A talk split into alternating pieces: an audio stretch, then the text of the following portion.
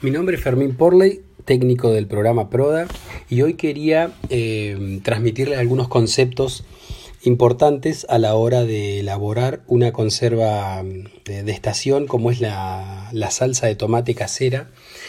Lo importante ya que vamos a elaborar una conserva y queremos que sea una conserva rica y saludable, que también sea eh, inocua, o sea que no nos, no nos enferme cuando la vayamos a consumir. Hay algo para tener en cuenta es primero tener partir de una buena materia prima, usar tomate perita generalmente para elaborar la salsa de tomate.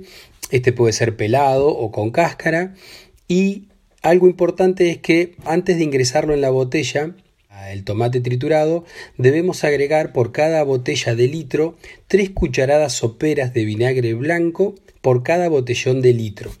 Esto hará que eh, disminuya el pH, o sea, la conserva sea un poquito más ácida. Cuando la vamos a consumir esto no, no, no, se, no se, percibe, pero sí es importante para, al bajar el pH hace que esta conserva no tenga riesgo de eh, tener en el futuro, cuando la conservemos, de tener botulismo. Entonces, por cada botellón de litro agregamos 3 cucharadas soperas de vinagre blanco, puede ser otro vinagre, pero el de vinagre blanco es el más neutro, y eh, después que agregamos la conserva, tapamos y esterilizamos o, pausterizamos por unos 45 minutos en una olla con agua hirviendo. El hervor se debe comenzar a contar el minuto cero desde que está la ebullición, es una ebullición franca, ¿eh? no unas burbujitas, sino que está hirviendo eh, en forma constante. Ahí empezamos a contar los 45 minutos.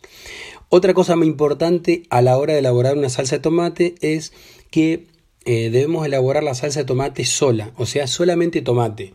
Se le puede agregar algo de sal si queremos, pero debemos evitar agregarle ajo, albahaca, morrón o algunos otros condimentos. Esto es porque todos esos condimentos extras hacen que el pH de la conserva suba y se vuelva riesgosa, o sea que pueda eh, llegar a generar botulismo dentro de la botella, aún después de haberle hecho una pasteurización de una hora, independientemente de eso. Así que bueno, estas son las recomendaciones. Agregar 3 cucharadas soperas por botellón de litro o por frasco de, litro y hervir por unos 45 minutos y muy importante usar siempre tapas nuevas y conservar este, esta botella eh, en un lugar fresco y seco.